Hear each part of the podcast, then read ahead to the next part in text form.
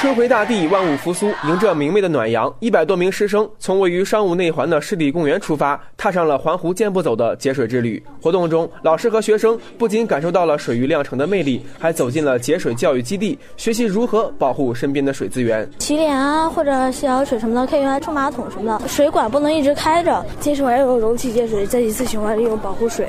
人们还是非常需要水的，但是水资源也不是取之不竭的，所以我们平常还是要节约爱护水。